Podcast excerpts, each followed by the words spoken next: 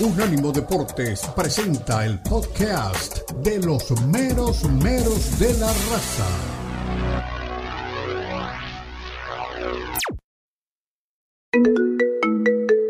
Expresa tu pasión por el fútbol, charla, discute y pregunta a tus amigos de El estrecho mundo del fútbol. Llama ya al 305 600 0966 305-600-0966.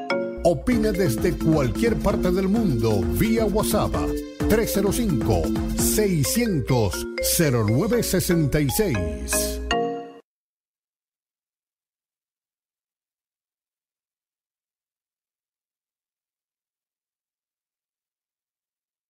Bienvenidos al estrecho mundo del fútbol. Miércoles 1 de marzo, 305-600-0966, el número de contacto con la raza. Qué bárbaro, ¿eh? Entramos en el tercer mes del año y usted no me quiere creer que esto va demasiado rápido, ¿eh? Muy, pero muy rápido. Hoy tenemos un montón de temas importantes, pero de visitas de hombres de fútbol, desde México, desde España, desde el Río de la Plata. Hay muchísima tela para cortar. Estamos en Catrino TV y en Unánimo Deportes Radio, en doble impacto, como decía un compañero hace muchísimos años, en una vieja radio de Miami. La Liga Mexicana entra en la recta final. La mayoría tienen nueve partidos, otros tienen ocho, les toca 17 y hay que definir. ¿Sería este el último campeonato que se juegue con el aberrante repechaje? Porque es lo único que se puede decir. De 18 equipos, 12 tienen chance, aún haciendo mala campaña, de meterse en la fiesta grande. Pero la Liga Mexicana tiene un rey y está subido allí, en la punta del monte. Monterrey es líder con mucha diferencia. Tigres y Coca no digiere el fútbol de Chima. ¿Recuerdan a Chima Ruiz? No, que tengo 14 años, que fui ayudante de los mejores entrenadores, que creo que me lo merecía, que estoy listo para arrancar. Bueno, el número de los mediocres, uno ganado, uno patado, uno perdido. Aguántese, apriétese el cinturón Chima, eh. cuidado que por ahí, bueno, le voy a dar solamente el nombre. Diego es candidato para su equipo y para otro equipo del medio. Así que a ponerse las pilas. Como le decía Bucetich, hoy sí es el verdadero Rey Midas. América sigue invicto, pero mira a las chivas de abajo. El rebaño sagrado parece haber entendido la palabra del nuevo pastor. Recuerdan ustedes que de un principio nosotros creíamos, no porque seamos adivinos, o porque nos haya gustado 45 minutos de fútbol, sino porque tenemos gente muy responsable alrededor nuestro. Y alguien que hoy está de vacaciones en México, mandaba fotos debajo de una palmera, a la orilla del, mar o del mar Caribe, creo que es, por el lado del mar Caribe anda. Nuestro Daniel Reyes nos decía, estuve 10 días viéndolo entrenar en Europa a Paunovic, viéndolo trabajar en la cancha.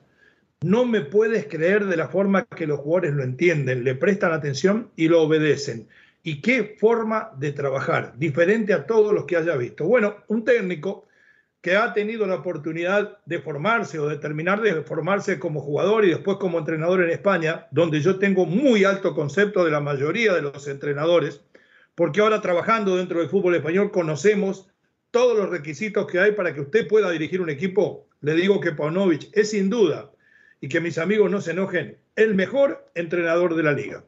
La Federación Mexicana busca nuevo jefe, las televisoras se pelean a ver si, a quién van a poner de su confianza, pero mientras en la cancha, Orbelín, que es goleador en Grecia, la mata de pecho. Dice, le tengo tremenda fe a Diego Coca. Creo que con él vamos a llegar a donde nunca antes. Veremos, veremos, porque todos empiezan así. Scaloni, Leonel, porque Leonel es el mejor, Scaloni. Leonel es el mejor, Messi. Empieza a buscarlos, Leonel y va a ver la cantidad de fenómenos que va a encontrar. No, a mí no, los demás le digo. Scaloni, el mejor técnico del mundo, renovó con Argentina, pero va a venir Matías para contarnos porque hay por ahí un recobé con letra chiquita que le da posibilidad de liberarse a Scaloni. Vamos a esperar que llegue nuestro corresponsal en el Río de la Plata para que nos diga cuándo y por qué se podría liberar.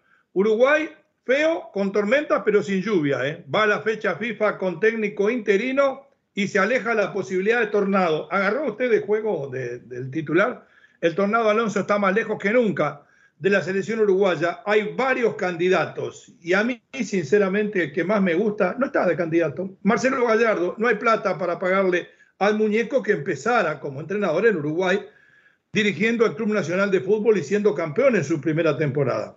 El dueño del Paris Saint-Germain, el primo hermano de Lalo Leal, está en problemas, pero graves problemas, graves acusaciones. Acá le vamos a contar a ustedes en un ratito cómo y por qué se podría derrumbar un imperio y el cielo es más albiceleste que nunca. ¿eh? Analizamos los premios de BES por primera vez en la historia. En un año de mundial, tres integrantes de la selección campeona del mundo se lo llevaron todo. Leonel Scaloni, el mejor técnico, Leonel Messi, el mejor jugador, y el Dibu Martínez, simple sencillamente el mejor portero. Y quiere que le diga la verdad para empezar a ponerlo una puntita en la opinión, con la tajada que se mandó, con ese pie izquierdo salvador. Si Maradona ganó con la mano de Dios en el 86, este salvó a Argentina con el pie de Dios. Y le voy a decir más, yo que soy un pibe de barrio como él, no tan pibe, pero sigo siendo de barrio, me conmovió cuando habló de sus padres, del trabajo, del esfuerzo de los mismos para llevar un plato de comida a la mesa y hoy él está en la cima del mundo. A cualquiera se le escapa la liebre. Olvídese de la seña que hizo cuando recibió el premio en el Mundial. No me diga que todavía le duele. ¿eh? Bueno, si le duele, ¿qué vamos a hacer? Tómese alguna analgésico. Con la Copa del Rey el clásico español dejará un grande por el camino, se juega mañana. Pregunto, ¿y el Barça Gate quedará en el olvido detrás del grito de gol? A mí no me digan que esto va a llegar a esconderse debajo de la alfombra, porque no se puede esconder debajo de la alfombra. Es tan grande el escándalo de corrupción por casi 20 años por parte de Barcelona, pagándole al segundo en línea de los jefes de los árbitros 17 millones de euros, que hay que esconderlo debajo de la corteza terrestre. Es más, voy a tomar un compromiso con ustedes. Si no se toman medidas de alguna índole contra lo que hizo el Barcelona durante todo este tiempo, después que se declare inocente, aquí no se habla más de la Liga Española. Así nomás. Facilito se lo digo. Va a hablar Xavi, va a hablar Carleto. La opinión de la gente va a estar por aquí. Y hay un montón de cosas más para conversar con ustedes. En México buscan al nuevo jefe del fútbol mexicano. La gente hoy pone en los twitters, porque yo los leo, a mis seguidores con respeto, eh, así como ellos opinan sobre lo que yo les digo, de que el que venga tiene que de alguna manera ser alguien que lleve a la selección mexicana, no por una vez como va a ser ahora, permanentemente a la Copa América, permanentemente a la Copa Libertadores. Había un oyente que ponía el otro día, hay que partirse la mandarina con los mejores, y si nos toca sufrir y perder y que nos vaya mal para aprender, hay que hacerlo. Creo que eso es objetividad, pero por sobre todas las cosas, humildad. Me parece una muy buena posición. Hablando de humildad, volvió a hablar mi ex compañero Hugo Sánchez y pide para la Federación Española en el cargo alguien que tenga pasado como jugador. Porque dice él, y descubre el agua tibia al bueno de Hugo Sánchez, de que si vuelve a estar alguien de las televisoras al frente van a tirar siempre para el lado del dinero y no para el lado deportivo. Yo le voy a decir, soy un defensor de los jugadores. Creo que nadie sabe de fútbol como aquellos que han estado dentro de una cancha y principalmente en la alta competencia como el mismo Hugo Sánchez. Lo que se vive, la psicología del jugador, las necesidades, la ansiedad, los partidos moleros que uno tiene que jugar a veces con desidia, y la presión que se siente en los partidos de alto rendimiento. Hasta ahí vamos bárbaro. Pero el tema este aquí es que hoy el fútbol es un negocio y que hay que saber mucho de manejo de dinero y que hay que saber mucho de relacionarse con la gente que lo tiene, a la gente que se le van a vender los derechos de televisación en el exterior, a la gente que organiza las giras, que organiza los partidos amistosos. Todo eso hay que saber manejarlo. Si hay un jugador que pueda hacer todo eso, bienvenido sea, porque tiene las dos partes. El tema es que siempre ponemos exigencias para aquellos que jugaron al fútbol. Ahora, aquellos que no saben nada, cero de fútbol, sin ningún problema pueden decidir los destinos del fútbol mexicano, porque la prioridad sigue siendo el dinero. Creo que a mitad de camino deberíamos encontrar. En algún momento hablábamos de Ricardo Peláez, pero que ha fracasado tanto Peláez en sus últimos intentos dirigenciales que le perdimos la confianza. No como persona, sabemos que es una excelente persona. No como conocedor de fútbol, sabemos que conoce de fútbol, pero sí como exitoso.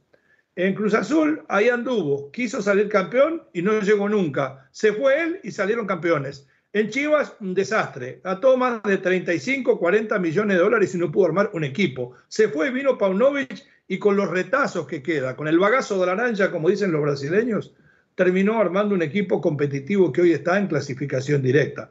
Entonces creo que también perdió el tren. Nos va a visitar César Vargas, nuestro queridísimo hermano Regio Montano, que nos ha atendido siempre también junto a Felipe Guerra García, el decano, cada vez que con Don Omar vamos a transmitir o hemos ido a transmitir liguillas, finales, partidos en su tierra, que la verdad que nos hace sentir como propios. Estamos en Unánimo Deportes, estamos en Catrino TV, somos el estrecho mundo del fútbol y por supuesto, también aquí estamos metidos los menos meros de la raza. Pausa, ya regresamos. Get on my face, I got a taste. Want the whole plate, finna get laced we step out of place. Like, first off, you don't run nothing. All... Visítanos en nuestra página de internet unánimodeportes.com.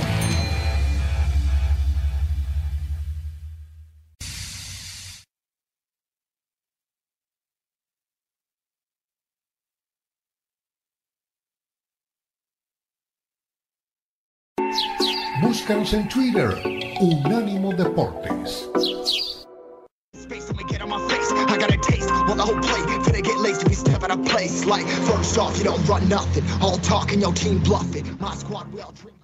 Volvemos, regresamos. Estamos en los meros meros de la raza, en Catrino TV, en Unánimo y en el estrecho mundo del fútbol. Hemos hecho una fusión y una hermandad de continente a continente, de estrecho a estrecho, como le gusta a Dani Forni. Del estrecho de la Florida al estrecho de Gibraltar. Llegamos al norte de México, llegamos a los Estados Unidos de habla hispana, al mercado de Andalucía y llegamos también a Gibraltar, por supuesto, y estamos muy, pero muy satisfechos de esta unión que ya lleva bastante tiempo y ojalá que perdure. Nos tenemos que meter a hablar del fútbol mexicano. Y lástima que no está Lalo Leal, porque Lalo Leal me ningunea a los equipos regiomontanos, a los del norte. Fíjese si será grande en Monterrey que hasta Tesla va a invertir 10 mil millones de dólares en Monterrey para abrir una planta de ensamblado de autos. Y este Lalo me ningunea a los equipos. Creo que Monterrey es de los fútbol más serios, que más apuesta al espectáculo y que además apuesta al éxito. No es eh, realmente algo que la gente no conozca, por lo menos aquel que sigue la liga, que son los planteles prácticamente mejores pagados, inclusive a la misma altura o por encima del América. Sabemos que los Chivas no paga tanto. Los dos equipos de Monterrey son asiduamente protagonistas la historia que ha tenido al frente de Tigres con tantos campeonatos. El Tuca Ferretti es conocida, la misma que de Víctor Manuel Bucetich. Y tenemos a César Vargas hablando de Monterrey, mi querido César. Fuerte abrazo de gol. Qué gusto tenerte en nuestro programa. Un placer de que estés por aquí con nosotros. El abrazo de gol para ti, para Felipe Guerra, el cual vamos a molestar en cualquier momento. Y ya, sin anestesia, además de decirte bienvenido, te pregunto, Después que se fue Coca, perdió efervescencia Tigres en las manos del Chima. ¿Qué tal? ¿Cómo te va? Muy buenos días, mi, estimado y querido hermano Leo. Un abrazo de gol para todos. Sí, perdió el rumbo el equipo de Tigres con la salida de Coca. Y no solamente con la salida de Coca, sino con los cambios que ha habido en la dirección técnica en los últimos torneos, después de haber tenido una idea de juego, de juego tan clara con el Tuca Ferretti, el equipo o los jugadores han perdido eh, el rumbo, no saben exactamente a qué están jugando y eso se está notando en el terreno de juego de manera este, que, la afición ya los está abuchando. Ya que, que, tocas ese tema, me la dejas picando, ¿no? Tú sabes que el afecto y de la amistad que hay con Miguel Herrera y el aprecio que, que tenemos mutuo y la admiración que yo tengo sobre él. Pero a mí me deja la sensación, con tus palabras, y creo que más o menos va por ese camino. Podemos decir que inclusive Miguel Herrera, por más que haya llegado a meterse en liguilla, fracasó en el intento de implantar su idea en el equipo o en el intento de continuar con la idea que venía. ¿Fue un fracaso lo de Herrera en Tigres? Sí, fue un fracaso definitivo, Leo. ¿Por qué? Porque mm, era, era muy complicado establecer la idea de juego que él quería con los jugadores que había en, la institución y que eran de otras características, estaban acostumbrados además a, otra, a otras formas. Y creo yo que no eran los elementos, la mayoría de ellos, para un estilo más agresivo, de más dinámica, como el que quiso imponer Miguel Herrera y que terminó pues eh, mal. Yo creo que él también cometió el error de prometer algo que se veía muy complicado que iba a conseguir en corto plazo. ¿Cómo fue la relación con Gignac? Porque todo el mundo adivina y tira fuegos de artificio. Tú vives adentro de los equipos regios y estás permanentemente ahí y tienes los pelos de la burra en la mano. ¿Llegaron a tener una relación muy cercana o siempre fue a distancia con el líder de la plantilla? Fue cercana la, la relación. Yo creo que lo que se habló afuera fue, fue algo distinto a lo que realmente sucedió. Qué bueno. Realmente sí, Ginac eh, tuvo una buena relación con Miguel Herrera. Miguel Herrera es un tipo que aunque hace declaraciones de pronto eh, fuera de lugar, y creo que una de esas declaraciones terminó costándole, o, fue la gota que derramó el vaso cuando dijo que era un equipo viejo. El interior es un tipo que sabe manejar muy bien el vestidor. Es un tipo que normalmente se lleva muy bien con, con los jugadores no, no creo que haya habido algún problema, más bien fue ya un problema de resultados que se termina de agravando con la declaración que él hace y que enturbia eh, el ambiente mediático del equipo, pero con Ginal siempre tuvo una excelente relación. Eso de que el equipo se envejeció, entonces me imagino que fue realmente la detonante para que no lo dejaran dirigiendo a la institución. Exacto, pero más bien fue un tema mediático, un tema que, le molestó a la directiva más que a los jugadores, porque pues los jugadores saben cómo es Miguel Herrera dentro y fuera. Entonces, lo mismo pasó, me tocó cubrir eh, Rayados los tres años que él estuvo en el eh, dirigiendo Monterrey y también fue algo parecido. Los jugadores saben que es Miguel Herrera, saben que aunque eh, hace declaraciones de repente no muy coherentes. Miguel siempre ha tenido el valor para decirle a la gente en su cara, eh, pedirle disculpas de frente. Siempre lo hace. No, y esta vez creo que también lo hizo con Ginás y con los demás líderes del equipo. Entonces, no, normalmente no tiene problemas de ese tipo. Qué bueno que lo dices tú y no lo digo yo porque la gente me relaciona inmediatamente con la amistad que tengo con él pero confirma lo que yo siempre he sabido por estar muy cerca, por lo menos en el diálogo, de la grandeza espiritual que tiene. Muchas veces se calienta, se enoja y después con la misma valentía va y dice, bueno, perdonen, vamos a pasar de tiendas.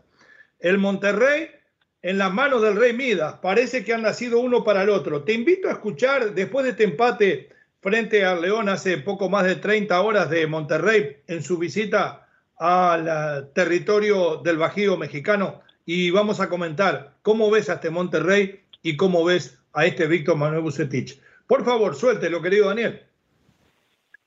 Mucha gente no quedó satisfecho con el empate que, sacó el Monterrey de León al final con el penalti, pero yo rescato algo muy, muy importante de este Monterrey, el carácter, el carácter que le faltó en los últimos torneos, y no estoy hablando de poquitos torneos, Estoy hablando desde el 2016, cuando pierden aquella final con Pachuca, donde compartimos micrófonos, de, recordar bien, eh, Leo.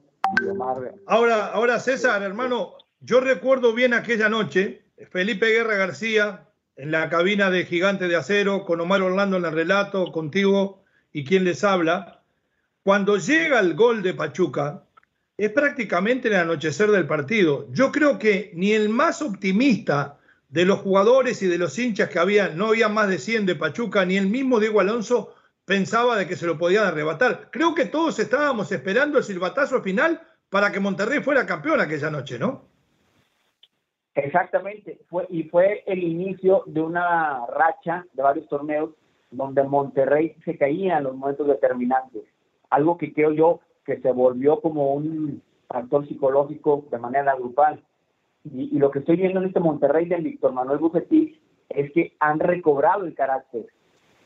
Aún jugando mal contra León, jugando mal casi todo el juego, eh, rescatan un empate que parecía inalcanzable. El partido un día, una semana antes, también rescatan una victoria en el último minuto. Entonces, yo creo que este Monterrey tiene muchas posibilidades de ser campeón porque han encontrado la manera, como dicen los grandes equipos, encuentran la manera de ganar eh, incluso jugando mal. Entonces, eh, yo, yo, lo, yo veo como es un optimismo lo que está haciendo Víctor Manuel. Y parece, eh, mi hermano, y, parece, parece que encontró la fórmula ideal, ¿no? En nueve partidos tiene casi dos, partidos, casi dos goles por partido a favor y tiene menos de uno en contra. Yo, tú lo sabes por tantas horas de charla que hemos tenido, me gusta que, la, que, que el fútbol sea vistoso, pero creo que muchas veces lo que pasa de un área a la otra es pura anécdota. Lo importante es lo que pasa en las mismas. Te invito a escuchar un par de minutos de Bucetich y te pregunto, ¿te puedes quedar un segmento más, por favor, mi hermano? Aquí estamos a la orden, mi hermano Leo. Perfecto, vamos con Víctor Manuel Bucetich. Un partido disputado, eh, con varias opciones para los dos equipos. Eh, segundo tiempo creo que mejoramos mucho. Eh, tuvimos opciones claras, logramos empatar, nos supimos sobreponer a el, ir abajo el marcador y bueno, creo que eso para mí es muy rescatable. Dentro de todo seguimos sumando y nos alejamos un punto más de los que vienen abajo de nosotros. Yo creo que el, liderato es una consecuencia de lo que estamos haciendo. Entonces, nosotros vamos partido tras partido y queremos ganar todos los encuentros, seguiremos luchando, seguiremos ese camino y veremos cuáles son los puntos que en un momento iremos rescatando o cuántos rescataremos. Yo Hasta ahí nomás. Recuperando jugadores eh, lo que decía César para despedir el segmento, ¿no? Lo importante es que supimos recuperar el partido y conseguir el empate y, no irnos con una derrota. Y el liderato no le da mucha importancia, pero tiene 22 puntos. La verdad que con tres o cuatro triunfos más se asegura estar ahí. En Monterrey, para Bucetich y Bucetich para Monterrey, lo que podemos decir el matrimonio perfecto, cosa en la cual yo no creo. Te escucho, César. Yo creo que sí, yo creo que sí, se han encontrado los dos. Son las características eh, ideales eh, uno del otro y no me sorprendería en esta nueva etapa de, de, de Bucetich frente de Monterrey iguale a Tuca Ferretti y a Nacho Treyes con siete títulos. ¡Wow!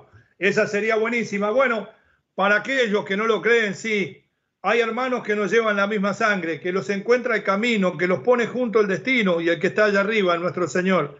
Con este señor César Vargas, con Felipe Guerra García, a la distancia aún, y esto demuestra que no hay que estar juntos, hay una hermandad futbolística y personal muy grande. Podemos decir que estamos en familia. Nos vamos a la pausa y ya regresamos. Le vamos a pedir a César que nos hable de las chivas, porque él lo vio frente a los Tigres y que nos diga qué va a pasar con el Chima Ruiz. Pausa, ya regresamos en Unánimo Deportes para América y México y en Catrino TV para España y Gibraltar. Ya volvemos.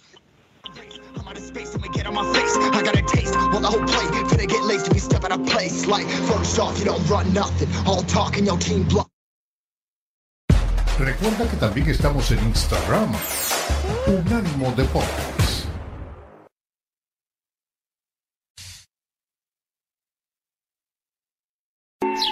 Búscanos en Twitter, Unánimo Deportes.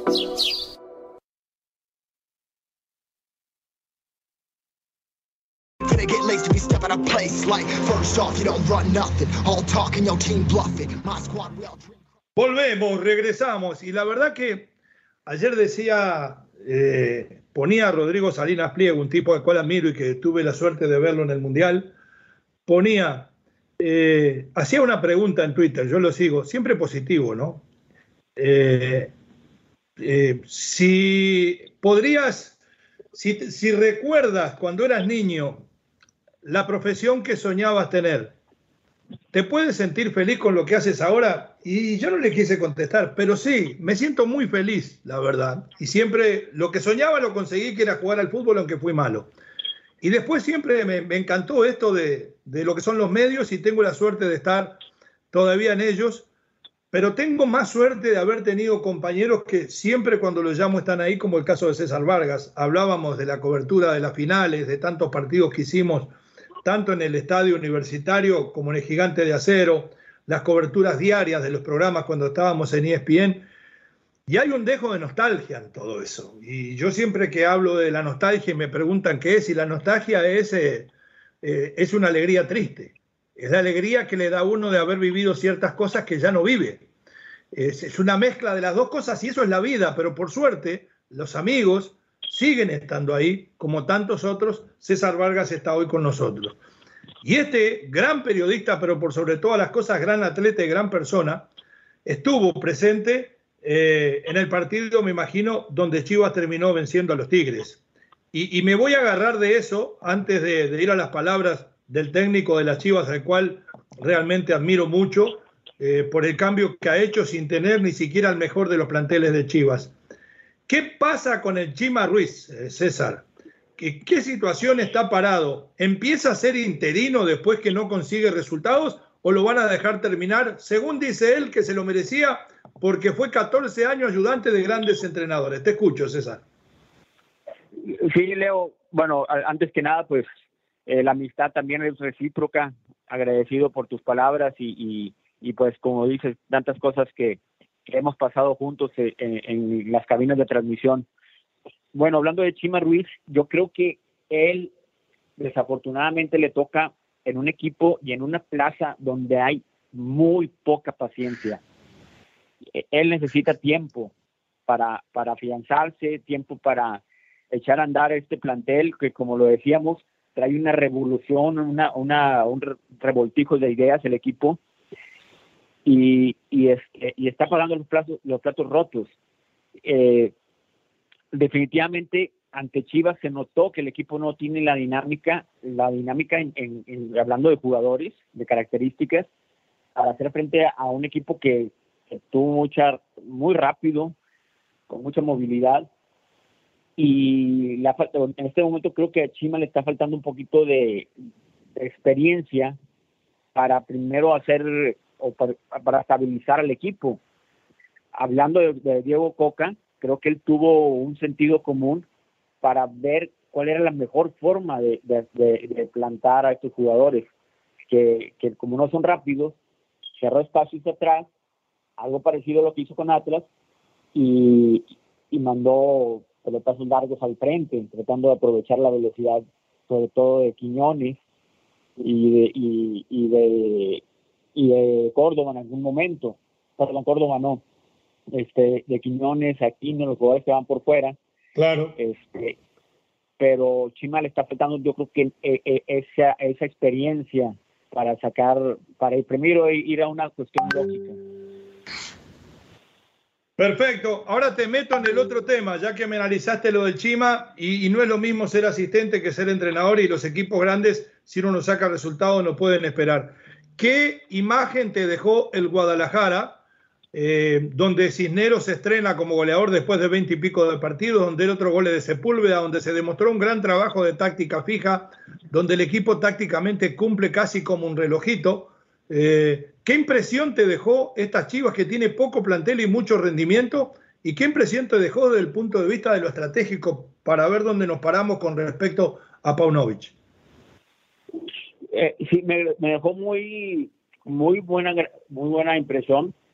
No me había tocado ver un partido, te soy sincero, de, de Chivas completo. Había visto lapsus. Ya había notado yo que es un equipo rápido. Creo que este, este técnico, batallo mucho para pronunciar el nombre, este, se nota que trae, que, que sabe, este, que tiene eh, argumentos estratégicos y de manejo de plantel, porque está sacando el provecho el equipo. Veíamos a, la tomaba uno de Tigres, ya estaban tres de Chivas encima, y cuando tienen la pelota era me mucho la, la, movilidad que, que, mostraban los jugadores para, para ofrecerse a recibir el, el, el, balón. Creo que tiene mucha influencia del fútbol balcánico. Ajá, correcto. ir un poquito atrás. Eh, el, el, Monterrey del 86 fue inspirado en, en el fútbol yugoslavo. Cuando Francisco Milán fue a estudiar a Yugoslavia, trajo ese ese sistema y lo implementó tomando en cuenta las características del jugador. ¿Quién era el técnico, ¿quién era el técnico en aquella época? Francisco Avilán. Entonces, ah, yo estaba viendo este, este eh, Chivas, me recordó a ese Monterrey dinámico, que suelta rápido la pelota, que sorprende, que se mueve para recibir, que le da confianza al jugador, todo eso le da confianza al momento de, definir ante la portería. Yo, yo creo que esa, se, está viendo la influencia de ese, de ese fútbol. Te invito a escuchar un poquito a Paunovic. Dos respuestas nada más, mi querido Daniel Rodríguez, mi querido Dani Forni, uno en España, el otro aquí en los Estados Unidos. Un gusto que nos damos en este doble impacto, además de tener aquí a César. Vamos con Bélico Paunovic.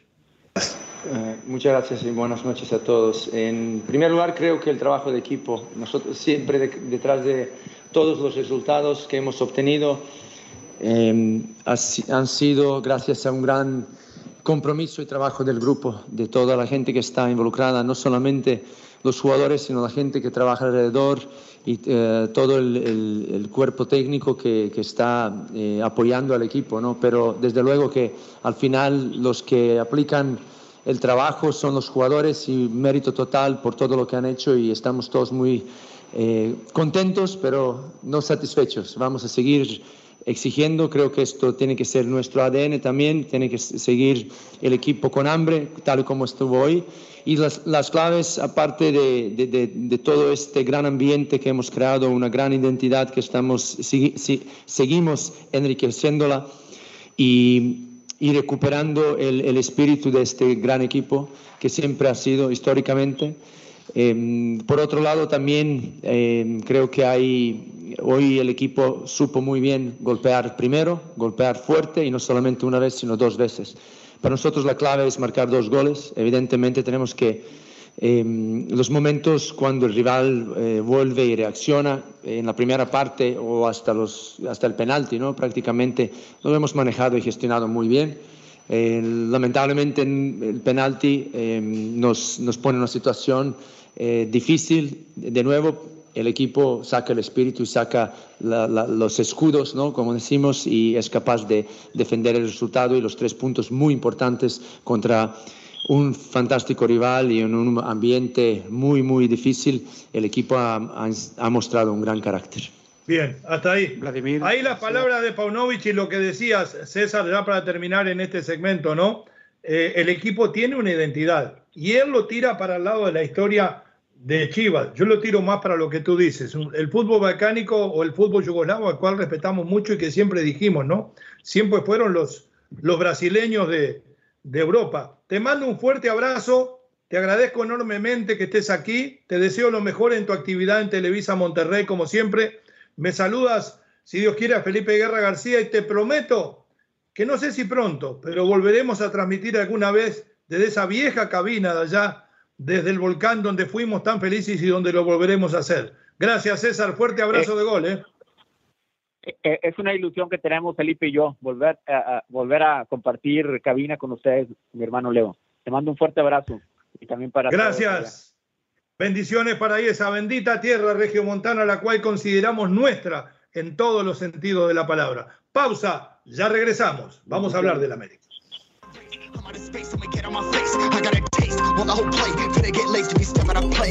Deportes tiene su propio canal de YouTube para que nos escuches y nos veas. Unánimo Deportes en YouTube. Míranos, míranos. A place like first off you don't run nothing all talking your team bluffing my squad will Estamos de regreso en Catrino TV, en Unánimo Deportes Radio, en el estrecho mundo del fútbol y seguimos siendo los meromeros de la raza. ¿O les queda alguna duda? Hace un ratito nada más pasaba César Vargas, figura de Televisa Monterrey, hoy ex compañero nuestro de ESPN Deportes. Hablábamos de lo que pasa con los equipos regios, hablábamos de lo, cómo ve a las chivas y las ve igualita que yo. Antes de meternos en el América le cuento, 305-600-0966 número de contacto con la raza. Me dijo Dani Forni, dale el número a la gente para que te den en la torre, güey. Así fue que me lo dijo. Si usted me quiere dar en la torre, no hay problema. Ahora si me tira con un piropito, se lo agradezco. Vamos a meternos en las Águilas del América, porque muchas veces decimos de que el resultado no es lo más importante, es lo único que hay. Y es verdad, pero detrás del resultado tenemos que analizar funcionamiento para saber si los resultados se van a seguir dando. Y las Águilas del América tienen números impresionantes, 12 goles a favor, perdón, 15, 21 goles a favor, casi 3 goles por partido, 2 goles y medio, y 11 goles en contra en 9 disputados. Están quinto con 17 unidades, 4 ganados, 5 empatados y 0 perdido. Y ahí está lo mío, en los 5 empates. Y Daniel Rodríguez me va a entender. Un equipo que empata 5 partidos de 9 no está bien, por más que esté bien en la tabla. Pasan cosas. Eh, por más que tenga una cantidad de puntos importantes, yo le digo, si a esto le sacamos los goles que tiene Henry Martin, pobrecito el América, estaría en el fondo de la bolsa. Por eso le digo que a mí me preocupa. A ver qué dice Néstor Araujo de cómo están las Águilas, que van a jugar nada más ni nada menos que frente al último campeón este fin de semana, frente al Pachuca, que viene de ser derrotado. Adelante con Araujo, por favor. Efectivamente estás bien con la calidad que tenemos de, para adelante. Eh, yo creo que vamos a tener siempre esas oportunidades de meter gol, siempre vamos a tener, eh, pues no, no, no nos vamos a ir en ceros ofensivamente, ¿no? Y estamos muy claros que hay que mantener la portería en cero. Creo que cualquiera de los cuatro que, está, que esté jugando en, la central está entendiendo poco a poco lo que, lo que quiere Tano, que es solidez y de a poco yo creo que vamos a ir agarrándola. Si queremos títulos, prácticamente ah, es mantener el cero atrás porque con la calidad siempre vamos a tener goles. Pero sí es muy importante eso para ganar títulos y lo tenemos muy presente. Ahí está Orbelín Pineda, el reportaje y la música gentileza de TUDN. Musicalizan excelentemente bien las notas. Un hombre de gran experiencia, tiene mundiales con México, eh, tiene pasado por el fútbol español jugando en el Celta de Vigo, está maduro, yo creo que está maduro de más porque está lento, y ahí está la llave. Hay cuatro hombres que rotan, a veces por lesión y otras por rendimiento en la saga. Si usted tiene cuatro para dos puestos y en nueve partidos es muy difícil poner la misma saga dos veces, ese es el talón de Aquiles, el problema defensivo del América. Bueno, vamos a ver cómo le va frente a Pachuca. Nos metemos un poco en el tema de la selección mexicana. La federación sigue buscando Primero que nada, ¿quién va a poner al frente de la misma? Hay candidatos de Televisa, ustedes los conocen porque en todos los medios se habla de ellos. Hay candidatos eh, de, también de TV Azteca, Irarragorri por ahí también pisa fuerte. Hay otros nombres que también lo hacen. Hay media docena de candidatos, pero en la selección ya hay un entrenador y se llama Diego Coca. Creo que es merecido, por más que estuvieran amigos nuestros en la lista, eh, el nombramiento de Coca porque como lo decía hace un rato César Vargas, ha sabido ser conservador en defensa, pero letal en ataque. Eso se llama equilibrio y es lo que necesita esta selección. No es una selección plagada de estrellas, tiene poco realmente y tiene que ser efectiva. Y este es un técnico efectivo. Vamos a escuchar lo que dice Orbelín Pineda, goleador en Grecia con el equipo de Matías Almeida, sobre el futuro de la selección de Coca. Adelante, muchachos. También gentileza de tu dedo. Sí, pues trabaja bien, lo hemos visto, por algo salió campeón en el equipo de Atlas, ahora sí que nos toca estar de este lado, eh, ahora sí que apoyarnos tanto en, su planificación, eh, apoyarnos tanto a toda la gente y entrenadores que tenemos alrededor y, bueno, esperemos que todo salga bien y, tener confianza ¿no? a lo que viene, ¿no? Ahora sí que tanto confianza en todos los jugadores y confianza en el entrenador que, que pueda ahora sí lograr algo bonito y maravilloso para el mundial que viene, ¿no? Sí, sí, estamos en pláticas y, bueno, ahora sí que poder conocerlo, charlar y, bueno, eso es la base ¿no? de, un equipo que esté comprometido y que puedas tú platicar con el entrenador y, irlos, irnos conociendo, que es lo más importante. Sí, es bonito porque al final de cuentas te da confianza de, de que está al pendiente de uno, ¿no? que uno está trabajando, a veces los horarios son diferentes, pero bueno, que está pendiente eh, de uno, de tu trabajo al día al día y bueno, eso te da confianza para seguir trabajando, eh, seguir comprometido en lo que estás haciendo y, bueno, ahora si te toca estar en competiciones de la selección mexicana, pues tratar de dar lo mejor y, y, ayudar al equipo, ¿no? Al país totalmente. Sí, disfrutar paso a paso, el día al día, la verdad que trabajar eh, dar lo mejor de uno, ayudar a mis compañeros, a los que estemos, a hacer equipo unidos y, creo que eso nos va a ayudar para que el 2026 sea algo más maravilloso, algo completo y, trascender y estirarlo a los sueños, ¿no? Bueno, hasta ahí las palabras de Orbelín Pineda. Hay que decirlo, ¿no? Eh, mucha gente subestima porque es en Grecia. El éxito no es fácil en ninguna parte en Grecia se ha transformado no solamente en uno de los mejores mediocampistas, sino además pisando el área de enfrente. El pastor, como le llama el perro, eh, realmente se ha impuesto. Y fíjense si será importante la confianza. Fue de la mano de Matías Almeida, un técnico que fue el que le sacó el mejor rendimiento cuando estaba en las Chivas. Hoy tiene nueve goles. Y no es fácil hacer nueve goles en ninguna liga cuando recién se llegó a la mitad de la competencia y cuando usted no es un delantero centro. Habla, y me gusta esto, de que ha tenido comunicación con el técnico de la selección. Eso realmente dice bien. Apenas llegado al cargo, Diego Coca se empezó a comunicar con los seleccionables. Además, se toma su buen momento sin agrandarse. Hay que disfrutarlo, pero hay que seguir trabajando.